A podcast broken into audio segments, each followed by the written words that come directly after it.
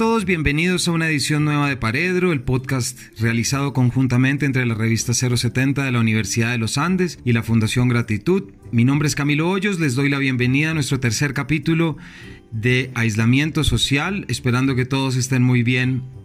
en sus casas escuchándonos. Ustedes, los oyentes, dirán, Camilo es una persona que se emociona siempre con sus invitados. No les voy a decir que no, porque el día de hoy eh, en realidad se cumple un sueño en esta casa y es un invitado que nos va a poder hablar de lo que para mí y para muchísimos ha sido el descubrimiento y el prácticamente el suceso cultural más importante en Colombia y, seguramente a nivel de Latinoamérica en los últimos 30 o 40 años. Estos los descubrimientos que nos enseñan que hay mucho más que ver en nuestra realidad y echarle ojo a muchas culturas nativas a culturas indígenas que tienen mucho que hablarnos. Me refiero a Carlos Castaño Uribe. Carlos, bienvenido a Paredro. Camilo, ¿cómo estás? Muy complacido de esta magnífica invitación. Eh, te agradezco a ti y a todos los confinados en este momento que nos puedan escuchar. Carlos, muchas gracias. Eh, Carlos, como muchos de nuestros oyentes saben, ha sido prácticamente el, el defensor, quien ha promovido, quien ha hecho tantas cosas por él, la serranía de Chiribiquete y quien además en los últimos meses publicó un libro gracias a la colaboración de la Fundación Sura y de Villegas Editores que es Chiribiquete, la maloca cósmica de los hombres jaguar. Carlos Castaño además pues tiene un doctorado en antropología americana en la Universidad Complutense de Madrid bajo la dirección del profesor José Alcina Franch. Fue director de los Parques Nacionales de Linderena desde 1986 hasta 1996, múltiples premios, pero sobre todo pues el gran defensor de este patrimonio que Carlos te hemos invitado para que nos ayudes a entender a qué nos enfrentamos cuando intentamos saber lo que es la serranía de Chiribiquete. Y por demás hablar sobre un libro que en este caso pues cumple con una facultad muy bonita y es que este es un libro que habla sobre otro libro, es decir, la maloca cósmica de los hombres jaguar que nos habla sobre ese texto en piedra que está en los tepuyes de la serranía de Chiribiquete. Pero para empezar, Carlos, quisiera preguntarte algo que les hemos preguntado a nuestros invitados en estos días y es cómo te ha ido de aislamiento social, cómo te has sentido, algo que nos quieras compartir, alguna reflexión. Bueno, Camilo, eh, buen inicio. No, yo creo que definitivamente estos días, digamos, para la mayoría deben haber sido muy extremos, muy impactantes. Desde mi punto de vista, tengo que reconocerlo, no me ha generado un tropiezo mayor a lo que es mi rutina normal de vida eh, en mi casa, en mi oficina, que además están prácticamente al lado una de la otra, porque mientras estoy acá, siempre eh, he preferido la reclusión y por otro, sin lugar a dudas, eh, mi trabajo en campo. Eh, esto no me suscita mayor preocupación el hecho de estar aislado y encerrado.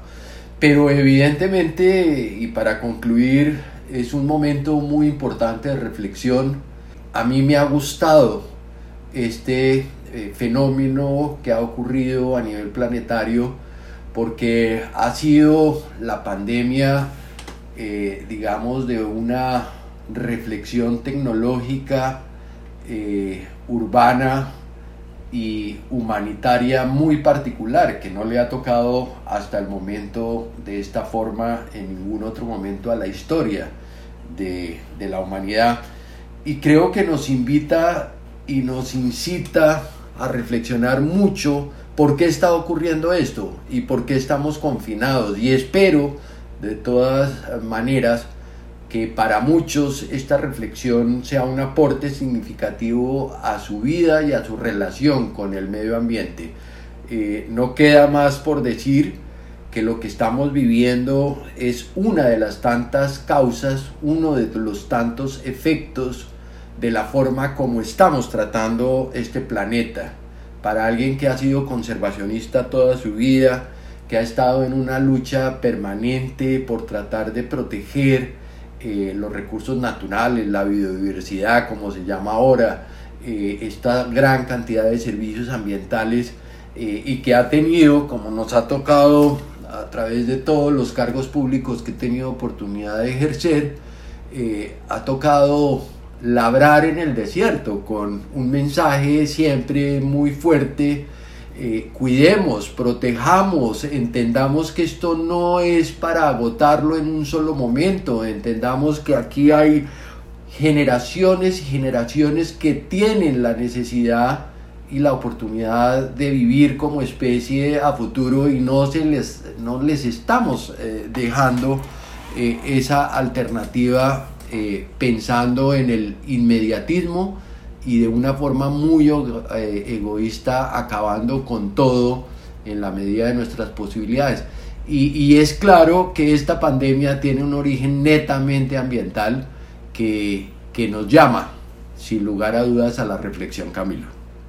Carlos, gracias porque fíjate que en, tus palabras está uno de los temas que yo considero fundamental en esta charla que estamos teniendo y es pensar en Chiribiquete, pensar en los pictogramas, pensar en este pensamiento que tanto nos ayuda a reflexionar sobre lo que estamos viviendo en este momento al ver un ejemplo de una interrelación entre lo natural, entre lo humano y, las, pues obviamente las tradiciones y demás. Eh, evidentemente, Carlos, como te puedes imaginar, para el espacio de este de, este paredro, claro, ¿cómo organiza uno una entrevista? ¿Qué preguntarte a ti sobre Chiribiquete? No ha sido para nada una labor fácil de selección porque uno lo quiere saber todo, aunque también está en el libro, pues lo quiere saber a través tuyo, pero creo que, y esto para que nuestros oyentes lo sepan, decidí dividir esto, esta charla en dos partes para que nuestros oyentes entiendan lo que es Chiribiquete en todo su esplendor y, y, como girar una esfera y permitirnos ver todos todo el brillo. Así que vamos a estar hablando de hoy sobre la roca y sobre el dibujo. Es decir, vamos a entender el aspecto telúrico, eh, propiamente geológico de lo que es la serranía de Chiribiquete, pero también vamos a detenernos en ese aspecto espiritual de nuestra cultura inmaterial de, poblaciones amazónicas indígenas, como es ese sentido religioso y ese pensamiento místico, si se quiere llamar. Pero no puedo continuar, eh, Carlos, sin antes preguntarte algo que a mí desde que vi la primera foto de, de, la serranía, se me vino a la cabeza y es la misma pregunta que antes se nos venía cuando pensábamos en qué pasó por la cabeza de los conquistadores españoles la primera vez que vieron en el horizonte la silueta de la tierra americana. Quisiera preguntarte, ¿qué, qué sentiste? ¿Cómo fue esa mañana o esa tarde de noviembre de 1986 en que por primera vez divisaste la serranía de Chiribiquete? Bueno, esa es una pregunta eh, que tiene un sentido muy profundo y muy personal para mí en la medida en que en ejercicio de una actividad que estaba tratando de adelantar en un viaje en nuestro pequeño avión hacia el trapecio amazónico para ir a revisar un sitio donde nos habían confirmado un gran incendio en la parte norte del Parque Nacional Amacayacu y que requería una revisión, un control eh, aéreo porque no es un sitio fácil de acceder a través de ningún otro medio. Eh, había empezado todo mi desplazamiento Bogotá, Villavicencio, San José del Guaviare, último sitio este para abastecimiento del avión en términos de gasolina y empezar nuestro gran periplo para ir dejando gasolina en pequeñas pistas de aterrizaje en la Amazonía colombiana eh, para luego poder devolvernos de una forma segura porque el abastecimiento de gasolina en estos sitios en esa época era absolutamente imposible y sigo siéndolo hoy igual. Así que saliendo de San José del Guaviare,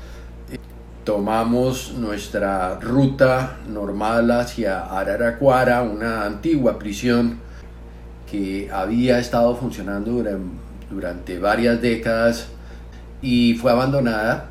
pero allí quedan los relictos de esta pista y una pequeña población humana, especialmente muy pocos colonos y muchos indígenas que se fueron asentando alrededor de este pueblo carcelario. Pero en el trayecto 10, 15 minutos después de haber despegado, nos coge una tormenta de frente que se vuelve cada vez más intensa, nos hace tomar una decisión o de regresarnos a San José del Guaviare o más bien seguir hacia el oriente vadeando la tormenta, cosa que decidimos. Y es ahí cuando la tormenta se vuelve cada vez más agresiva, generándose un, un strombus que nos hace pues tirar sur, sur, sur por una ruta muy poco frecuentada. Y al cabo de mucho tiempo ya ante la imposibilidad de volvernos ni, ni, ni hacer nada, empiezo yo a divisar esta mágica formación, extenso tapete verde y maravilloso de ese tejido arbóreo que es la selva amazónica. Y ya prácticamente en la mitad de la Amazonía colombiana empieza a medida que nos vamos acercando muy expectantes de esa formación que no aparecía en ese momento en la cartografía que teníamos en el avión por ningún lado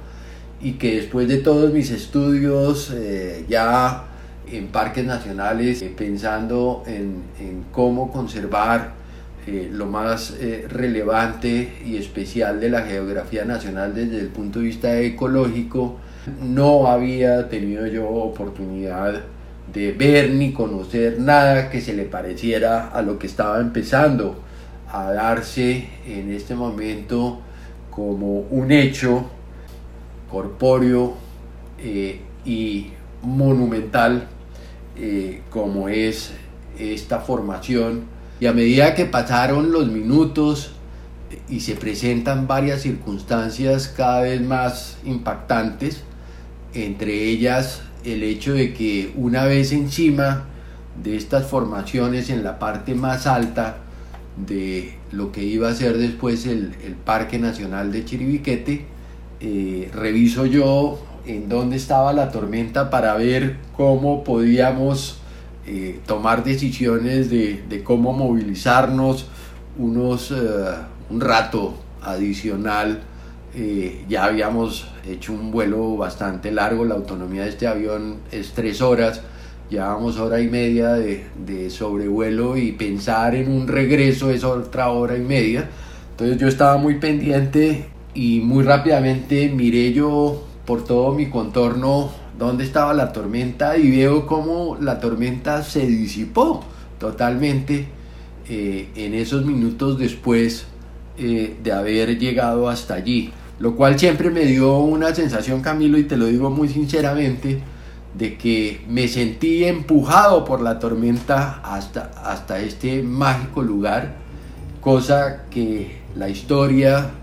y, mi relación personal con este lugar siempre me ha dado la razón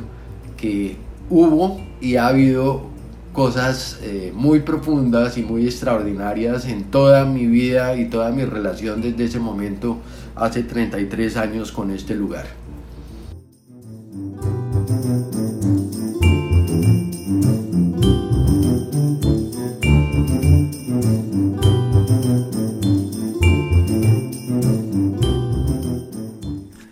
Carlos, muchas gracias porque creo que una historia como la que nos acabas de contar no se había contado nunca a través de los micrófonos de este programa y, yo estoy aquí de, con los pelos de punta y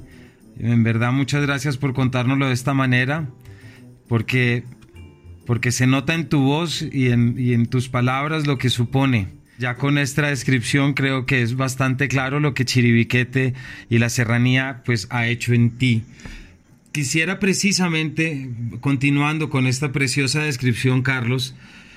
cuando empiezas ya a investigar, cuando empiezas a reconocer, es decir, cuando empiezas a leer precisamente esta, la, serranía, eh, pues sale ese aspecto imponente, misterioso y además ahorita con tu relato creo que ese es claro que todo lo que rodea Chiribiquete es misterioso y narrativo y cosmogónico prácticamente. Y no sé si serás tú, pero alguien tiene que escribir una novela sobre lo que es ese viaje en avioneta. Pero te preguntaba por ese aspecto imponente y misterioso y sobre todo adaptado al culto, que es estas formas de las conformaciones de la piedra y de la montaña. Quisiera preguntarte y que nos contaras, a mí, si algo más me gustaría hacer, además de eh, profesor de literatura, es geólogo para poder uno entender cómo se forman las montañas, también cómo entiende cómo se forman las novelas, porque creo que en esos análisis hay muchas cosas que terminan ayudándote a entender eh, la naturaleza y a entender sobre todo esa magia y esa energía de los lugares. ¿Nos puedes contar un poco ese proceso de formación y sobre todo la importancia que tiene la serranía para la arqueología continental? Bueno, eh, sin lugar a dudas, eh, como todo en Chiribiquete, esa es una pregunta que tiene muchas respuestas, muchas aristas y voy a tratar de hacer mi mejor esfuerzo. Ojalá no abuse del tiempo me vas un poquito eh, poniendo en orden, porque cuando yo empiezo a hablar de Chiriguete no hay quien me pare y eso es un drama. Eso me alegra mucho a mí y seguramente a nuestros oyentes, Carlos, entonces no te preocupes. Eh, a ver, yo creo que una, una primera forma de aproximarnos a lo que significa la geografía sagrada de Chiribiquete es como tú bien lo dices, iniciando por qué significa este tipo de formación. Eh, primero decir que Chiribiquete hace parte de una de las formaciones más antiguas del continente americano y muy particularmente suramericano, lo cual no es necesariamente lo mismo. Ahora bien, eh, Suramérica o lo que hoy podemos llamar Suramérica es una de las primeras costras que se fractura esta gran masa eh, enorme y monumental que era la Pangea y empieza no solo a desprenderse sino a derivar eh, digamos mucho antes que cualquiera otra de las masas que después van a generar este gran compendio eh, por supuesto de, del registro actual y de la forma como están ubicadas estas masas continentales. Eh, Suramérica tiene una relación eh, en términos espaciales, geológicos y muy particularmente ecosistémicos en, términos de hábitat, de ecosistemas, eh, muy similar a la parte sur de la Pangea, es decir, aquella masa que hoy reconocemos no solo como Sudamérica, sino también como África y Australia. Esas tres eh, grandes masas continentales tienen una relación biogeográfica monumentalmente importante y eh, todo esto para decir que esos afloramientos eh, iniciales de lo que hoy reconocemos como Suramérica estaban constituidos fundamentalmente por formaciones de rocas ígneas y cristalinas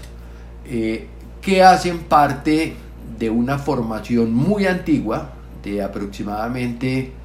2.200 eh, millones de años, que es la gran eh, formación asociada el escudo de las Guyanas. Tienen unas formas muy particulares derivadas no solo de su antigüedad y su formación particular, pero que eh, tienen todos ellos una característica eh, especial y es que son formaciones muy fuertes, muy duras, que sirvieron de sustrato y de formación basal de este continente como lo conocemos hoy en día. Los tepuyes solo están en la parte norte de Sudamérica. Sin embargo, los tepuyes, que a su vez, eh, quiero explicarlo, es una voz indígena yecuana, significa morada de los dioses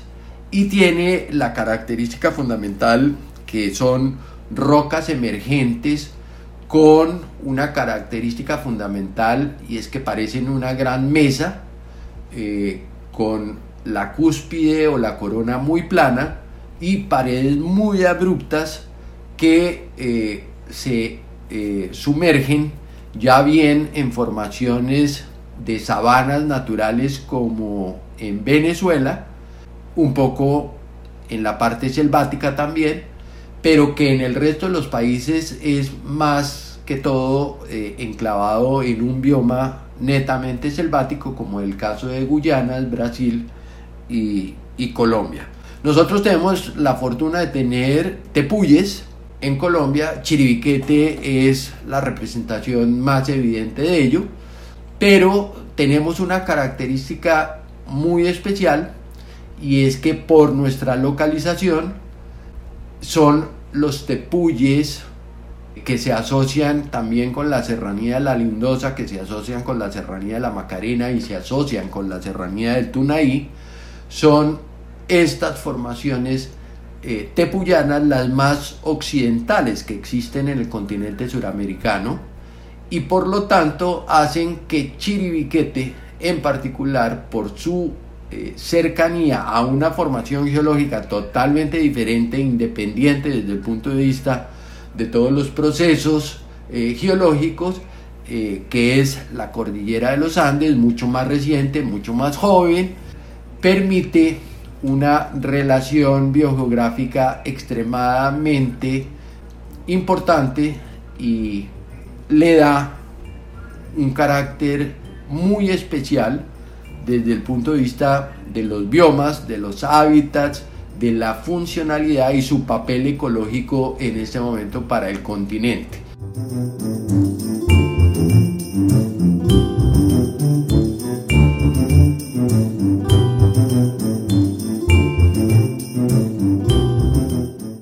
Carlos, gracias, porque ahorita lo que te quería pasar, ya que nos explicaste, gracias por el detalle, para entender eh, la naturaleza de los tepuyes y la conformación, hay un elemento que es evidente para lo simbólico, cultural, religioso, y es ese carácter también endémico de la serranía de Chiribiquete y en lo que es la actualidad el parque natural, es decir, esa idea que tú mencionas al comienzo en el libro, que fue el profesor Thomas van der Hamen quien los sedujo a pensar que esta información que se podía sacar y sustraer de este nuevo descubrimiento podía dar luces para explicar cómo Colombia era, y aquí cito, un filtro, una encrucijada, una articulación o un punto de convergencia o de dispersión en la dinámica continental. Y con esto me refiero a la riqueza de la flora y fauna y evidentemente comenzar a pensar en lo que te va a preguntar después, que es sobre el jaguar y la riqueza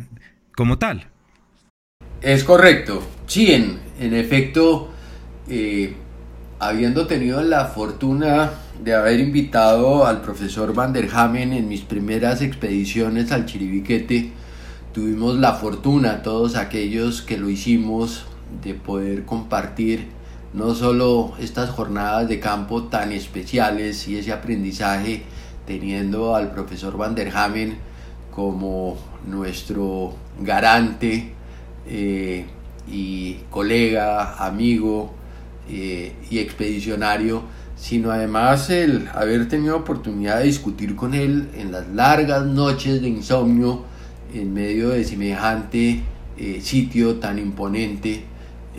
muchos de los aspectos relevantes de todo el fenómeno biogeográfico que revestía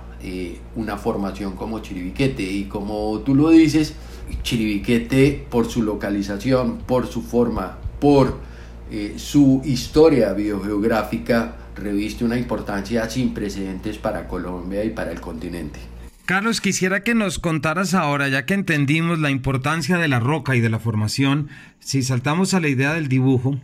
eh, quisiera preguntarte, de pronto también volviendo y seguir teniendo al profesor Van der Hamen, a través de ese eh, comentario suyo que fue entender Chiribiquete como la capilla sixtina del Amazonas, eh, quisiera pedirte si nos puedes explicar cómo eh, los dibujos que se han encontrado, los ideogramas, los pictogramas, nos han permitido saber esto que se refiere a la jaguaridad, es decir, a la importancia del chamán y del jaguar en la tradición y del pensamiento de la cuenca amazónica prácticamente, es decir, poder comprender ya cómo las comunidades eh, indígenas pudieron entender y traducir este entorno natural a través de sus narrativas y por último plasmándolas a través de estos dibujos. Como todo lo que me preguntas son preguntas complejas para poderlas responder eh, eh, en unos minutos y voy a tratar de eh, hacerlo de la mejor manera posible, pero no sin arrancar por decirte eh, un poco rescatando parte de lo que habíamos discutido sobre la roca hace unos segundos, que este es un aspecto muy importante en todo el proceso de mi investigación durante ya casi 30 años en este lugar poco a poco y a medida que avanzaban las investigaciones me fui dando cuenta que la roca en sí misma eh, en Chiribiquete encerraba toda una suerte de aspectos, de atributos, de características que permitían entender cómo fue de alguna manera la escogencia de estos primeros pobladores del continente americano eh, en el área misma de Chiribiquete para haber logrado desarrollar semejante sitio tan trascendente desde el punto de vista de la cosmogonía y la cosmovisión de estos pueblos pretéritos que llegaron hasta allí y que escogieron a Chiribiquete especialmente como un centro de pensamiento sagrado, un centro de pensamiento chamánico y, por qué no decirlo, para unirlo con tu inquietud, un centro de pensamiento felino. Cuando yo me encuentro con Chiribiquete y empiezo a investigar el arte rupestre de Chiribiquete, eh, me empiezo a dar cuenta de la relación tan fuerte que existe entre todo el arte orfebre con todo el arte rupestre colombiano y muy particularmente con la relación estrecha de ese pensamiento chamánico eh, que en el caso de Chiribiquete era mucho más antiguo que todo lo que ya había descrito Reichel para el tema orfebre. Y empiezo yo a ver unos escenarios de interpretación y análisis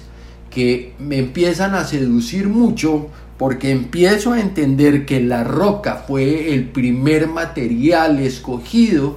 por estos antiquísimos pobladores del continente para plasmar toda su relación biunívoca con la eh, construcción de una forma de pensamiento chamánico ancestral que poco a poco nos va llevando al tema de la jaguaridad. En últimas,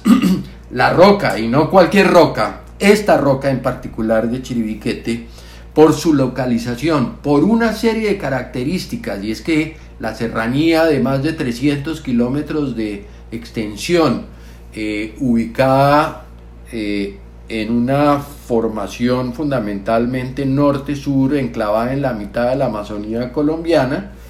tiene y pasa por un fenómeno singular, quizás el más importante de todos los aspectos y los fenómenos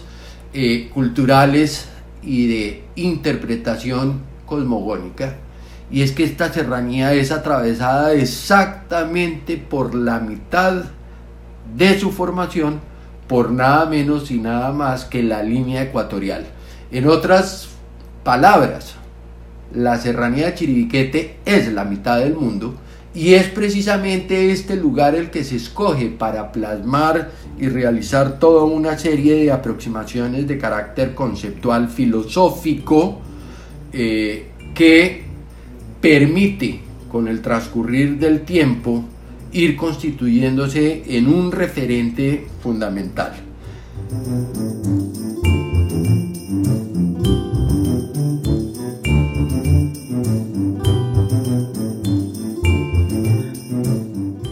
Carlos, y te quería preguntar que hay algo que le pone, pues esto que nos cuentas de estar justo en la mitad y atravesada por la mitad, hay algo, pues ya enfatizando esa idea de cómo el misterio eh, rodea todo lo de Chiribiquete. Tengo entendido que en el parque hay cuatro comunidades indígenas que no han tenido contacto eh, con nosotros y que además siguen utilizando los tepuyes como espacios de expresión simbólica y religiosa y cultural. Sí, es correcto. Parte de todas las indagaciones y investigaciones que hemos hecho a lo largo de todos estos años nos han permitido no solo encontrar una gran cantidad de murales, de pictóricos que plasman miles y cientos de dibujos, de iconos que nos permiten hoy eh, tenerlos como soporte para una interpretación simbólica que al mismo tiempo eh, se asocia y se enmaraña con los, la multiplicidad de conceptos eh, de pensamiento indígena actual en toda esta región, amazónica en particular, pero yo diría de todo el país y de buena parte del continente. Chiribiquete hoy, como parque nacional que fue declarado y ampliado sucesivamente ya en dos oportunidades, la última en el 2018, al interior del área, es decir, en estas 4. casi 3 mil hectáreas, 4.3 eh, millones de hectáreas, eh, tiene eh, una gran, digamos, evidencia de que allí todavía están presentes una serie de grupos no contactados o en aislamiento voluntario. ¿Esto qué significa? que al interior del parque eh, aún eh, hay, presencia y el parque o el área del parque sirve de hábitat para una serie de grupos que ya bien o no han sido contactados nunca por su aislamiento o como lo mencionábamos hace un momento eh, no han querido ser contactados aunque en algún momento eh, pudieran haber conocido, digamos, todos los procesos de, sincretismo, de mestizaje eh, y de colonización y por eso han estado huyendo eh, en los últimos tiempos, encontrando en Chiribiquete un, lugar excepcional para poderse resguardar. no olvidemos que la Amazonía colombiana, como muchos otros sectores, pero en particular Colombia, eh, tuvo que vivir el flagelo de una actividad extractiva eh, muy complicada y desastrosa en, la referenciación histórica eh, que fue la cauchería. Y miles de personas se votaron a la Amazonía a extraer este recurso natural que es la hebea o es el caucho en particular y Colombia pues lamentablemente lastimosamente era uno de los epicentros más singulares de este recurso natural y por supuesto toda las, eh, la región donde está enclavada Chiribiguete pues eh, era en, últimas también un sitio eh, muy importante de referencia, como lo han demostrado las investigaciones botánicas y las etnociencias, muy importante para la localización y el hábitat de muchas de estas especies, lo cual significó, entre otras, pues que muchas poblaciones indígenas que estaban en los alrededores de esta serranía sufrieran no solo el flagelo de toda la presión y la barbarie de estos explotadores del caucho desde el siglo XIX eh, hasta bien entrado el siglo anterior, sino que al mismo tiempo, dadas eh, las condiciones y las características de aislamiento relativo que tenía no solo geográfica, sino culturalmente la serranía del Chiribiquete, este sitio haya sido en últimas escogido por muchos de estos pueblos para refugiarse y mantenerse, digamos, de alguna manera eh, bajo ciertas eh, condiciones de seguridad aparente y de aislamiento. Hoy sabemos que eh, allí pueden estar entre cinco o, cuatro grupos diferentes que claramente han, eh, no hemos tenido contactos, por supuesto, con ninguno de ellos hasta el momento, pero a partir de toda la información etnohistórica, la historia reciente, las relaciones eh, de varios de los escribanos desde el siglo XVI hasta nuestros días, eh, hacen presumir de la existencia de estos grupos y ya en los años más recientes, eh, debido precisamente a, a, las investigaciones que hemos podido adelantar en el sitio, hemos podido confirmar pues una serie de evidencias que nos permiten eh, deducir que muchos de los murales pictóricos, muchos de los cuales tienen siglos de duración, siguen siendo mantenidos en un uso ritual eh, hasta nuestros días, seguramente por parte de estos mismos pueblos aislados o seguramente por parte de otros grupos que aunque habitando por fuera del Parque Nacional actual, eh, penetran en algunas oportunidades para atender algunos ejercicios de carácter ceremonial y ritual. Y, para concluir este aspecto, eh, es muy importante indicar que allí podrían estar algunos grupos eh, Carijona, que fue una de las poblaciones más diezmadas eh, durante todo el proceso de las caucherías. Esto era un grupo que vivía originalmente eh, en toda la periferia del Parque Nacional Chiribiquete o de la Serranía del Chiribiquete, mejor aún, eh, y que según las crónicas y los relatos podían llegar entre 20, a ser entre 22 mil a 30 mil personas a comienzos del siglo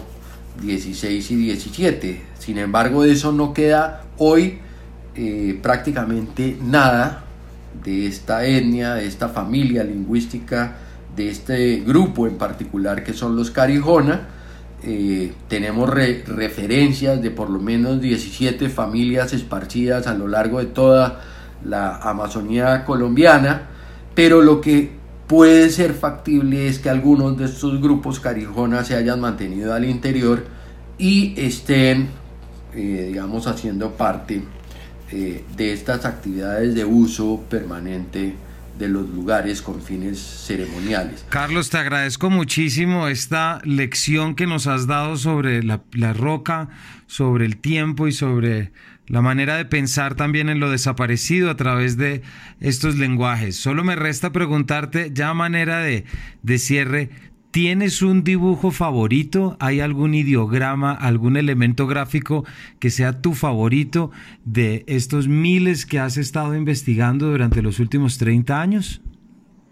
Pues yo diría que, que hay muchos, pero sin lugar a dudas, uno que me sorprendió mucho desde que tuve la oportunidad de conocerlo por primera vez, eh, es eh, este círculo que seguramente tú estás viendo en pantalla en este momento, el icono de mi, de mi plataforma de comunicación en este instante contigo, es un círculo eh, que tiene una gran X o una gran cruz que divide este círculo en cuatro y cada uno de los segmentos a su vez está conferido a la representación de otro círculo más pequeño con un punto en la mitad. O sea que eh, aquí estamos haciendo alusión, desde mi perspectiva,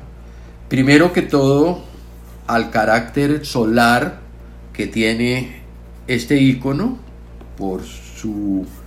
eh, forma circular, primero que todo Segundo, mostrando un concepto muy importante que es la cuatripartición, que después de toda la investigación que he venido haciendo a lo largo del continente, este aspecto es sumamente trascendente. La cuatripartición tiene que ver fundamentalmente con eh, toda la estructura del pensamiento no solo dual, sino antagónico que entre otros aspectos está muy conferido también a los atributos propios no sólo del sol y la luna, sino muy particularmente el jaguar que es el hijo de, estos de estas dos deidades. Eh, y que por supuesto eh, en un mimetismo fundamental este círculo con la cuatripartición a mi juicio puede podría ser considerado el ideograma especial de Chiribiquete eh, ya que representa de alguna manera esta condición particular de la cruz que se genera entre la serranía del Chiribiquete y la línea ecuatorial, que en todos los mitos más antiguos de la Amazonía colombiana y de otras eh, latitudes de nuestro continente, hacen una relación muy estrecha de los aspectos que genera la localización de estos cerros sagrados en la mitad del mundo,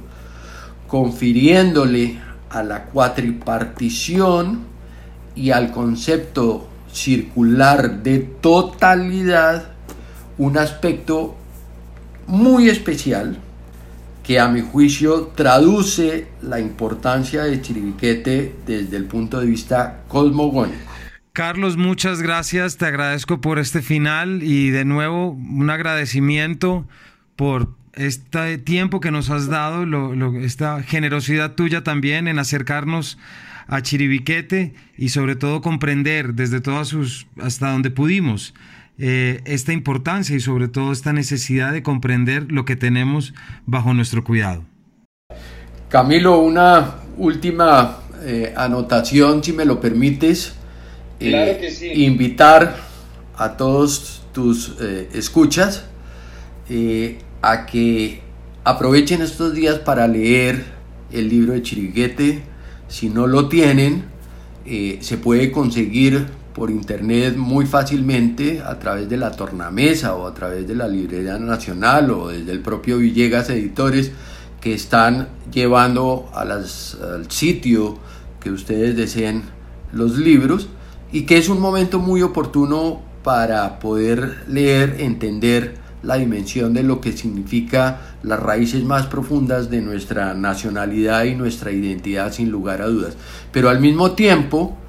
eh, pedirles el favor que empiecen a ayudar con el mensaje de resguardar este lugar mágico, excepcional, que tenemos la fortuna de poseer y que ha sido declarado recientemente como Patrimonio de la Humanidad, que nos corresponde a los colombianos proteger y mantener, y que hoy está atravesando una suerte de, de calamidades enormes eh, entre otras cosas por los grandes procesos de destrucción que se está dando en nuestras selvas en la Amazonía. Y esto es muy preocupante, porque si no cerramos filas entre todos, Chiribiquete no solamente hoy está amenazado, sino que puede desaparecer y también sus comunidades no contactadas. Por último, eh, me pueden contactar en mi Instagram chiribiquete rayita abajo 2016 donde podremos profundizar todos los aspectos que ustedes consideren, eh, dado que hay limitaciones de tiempo muy estrechas en estos medios y en estas plataformas. Y eh, agradecer mucho, Camilo, por tu gran interés y por esta magnífica sesión de preguntas que yo creo que han sido muy enriquecedoras para todos. Pues muchas gracias Carlos, precisamente te me adelantaste a ese último mensaje y es que nuestros oyentes aprovechen este momento porque tal como, como dice Carlos, creo que es difícil eh, no aprovechar este momento de aislamiento para a través de un libro poder pensar en ese otro libro que nos habla tanto y nos puede dar tantas respuestas sobre lo que estamos pasando ahorita. Recuerden, la última invitación no es vayan a Chiribiquete, es muy al contrario, compren el libro y defendamos todos este espacio natural desde la lectura y comprensión gracias a estos preciosos trabajos editoriales y pues el texto de Carlos que lejos está de ser académico, lejos está de ser, eh, al contrario, lo que hace es invitar y vincularnos a esto. Así que Carlos, muchas gracias de nuevo y a todos nuestros oyentes, gracias por acompañarnos en este paredro. Nos vemos en la próxima. Gracias a todos.